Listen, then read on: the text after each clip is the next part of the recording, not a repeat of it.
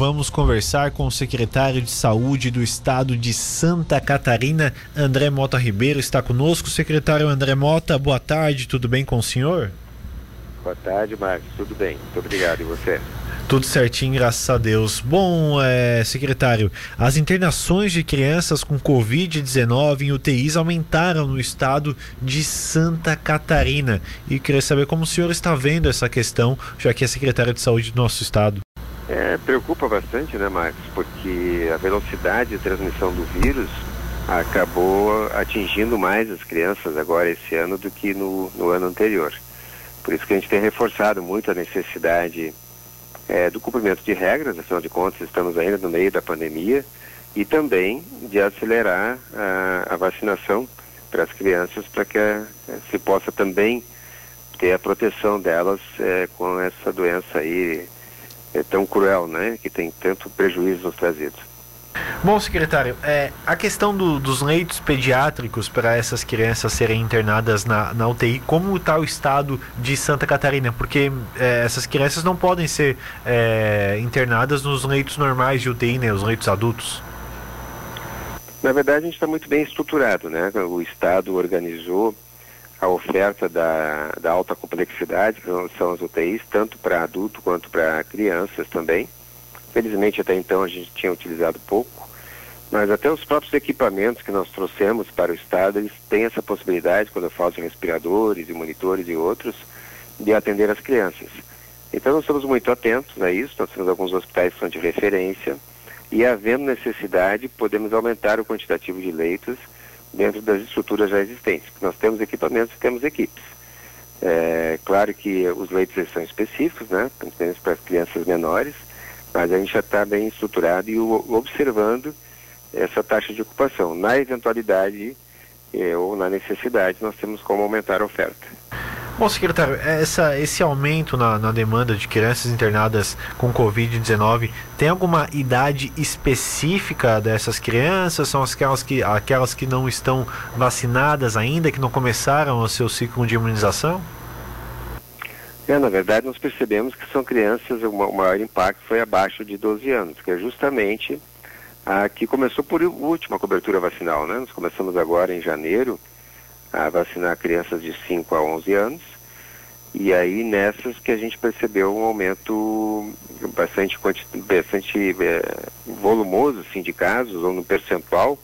Quando a gente fala em número absoluto, ainda não, não é uma quantitativa muito grande mas tem a ver sim com a velocidade de transmissão do vírus. Nós tivemos esse ano duas vezes mais contaminados dia do que nós tínhamos no ano passado, no pior momento da crise, mas também a cobertura vacinal que estava apenas se iniciando, hoje em torno de 30%, mas ainda é baixo para a gente conter o avanço da doença nessa faixa etária.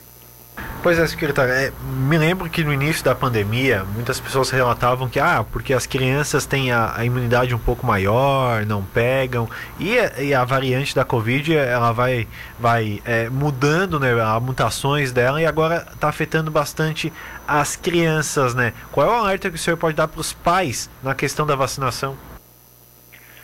É, na verdade é fato, as crianças elas têm uma proteção maior, até pela pela característica da idade da cobertura vacinal do calendário, né? E por que que elas, lá no início, elas corriam menos riscos em tese? Porque nós temos um calendário vacinal de várias doenças virais e a influenza e outras que parecia, né, é, ter uma certa é, resistência cruzada que a gente fala quando tem vacinas outras. Mas é importante que a gente saiba e que todos sabem, na verdade, a gente tem que ter esse entendimento que doença infecto-contagiosa a gente previne com vacina. E as vacinas contra a, o coronavírus nessa faixa etária são absolutamente seguras. Então é um apelo, mais uma vez, para que os pais entendam isso, que não tenham medo e levem os seus filhos para vacinar, porque é só assim que nós vamos conseguir sair dessa pandemia. Agora, essa questão de vacina, vou pegar Tubarão como exemplo. É, em uma entrevista alguns dias atrás, o secretário Dyson Trevisol falava que cerca de 6 mil crianças não haviam sido vacinadas no município ainda. No estado de Santa Catarina, esse número é, é grande ainda? Representa uma boa porcentagem da população de crianças, secretário? Ainda é um número grande, mas a gente tem uma certa dificuldade de quantificá-lo, porque todo o sistema de controle de doses aplicadas está no Sistema Nacional, no SIPNI. que houve aquela invasão lá criminosa do Sistema Nacional em 9 de dezembro. Até hoje ainda o Ministério da Saúde tem dificuldade de atualizar mais rapidamente esses números. Então a gente percebe que o percentual que está colocado no sistema, que é onde os municípios alimentam os dados, ele é menor do que o número de doses aplicadas de vacinas. De qualquer forma, num universo de mais ou menos 600 mil crianças, nós ainda não atingimos 50%, estamos chegando próximo a isso. Então, devemos ter aí aproximadamente mais de 300 mil crianças no estado ainda sem a primeira dose da vacina contra o coronavírus. E fica o apelo para que os pais levem as crianças para vacinar. Nós temos vacina suficiente em todos os municípios e é preciso haver esse entendimento. Há possibilidade de ação de vacinação nas escolas, uma sugestão do governo do estado, é claro, nas escolas estaduais, é uma sugestão para as escolas municipais. Há essa possibilidade?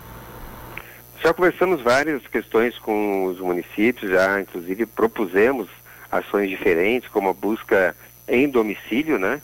Fazer vacinação da, dos grupos mais frágeis nos domicílios, é, pulverizar vacinas pelos postos de saúde também para atingir mais pessoas e inclusive a possibilidade de fazer vacinação na, nos ambientes escolares. Claro que quem vacina é o município, mas o Estado tem feito essas propostas, inclusive oferecendo ajuda logística, se for necessário.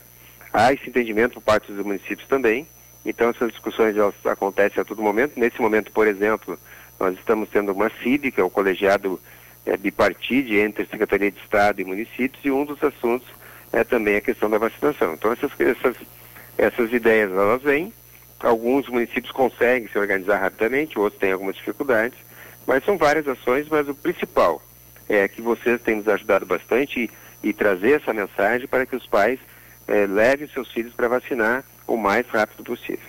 A última, até para a gente finalizar a entrevista, secretário. Questão de quantitativo de doses, está chegando ao estado de Santa Catarina? Claro, a gente sabe que não depende de vocês, da secretaria, vem do Ministério da Saúde, mas temos doses chegando ao estado, está sendo suficiente? O calendário do Ministério tem sido cumprido adequadamente. O Ministério da Saúde, quando traz essa, essa atribuição que é dele, né, eles têm trazido um quantitativo bastante interessante. Aqui no estado nós temos o suficiente para vacinar crianças aí por vários dias, algumas semanas. Aconteceu um pequeno atraso lá no início, porque havia uma discussão provocada pelo próprio Ministério da Saúde sobre consulta pública, atestados e receitas médicas para vacina, mas depois de, dessa etapa ter sido cumprida, o calendário proposto de distribuição está bastante adequado.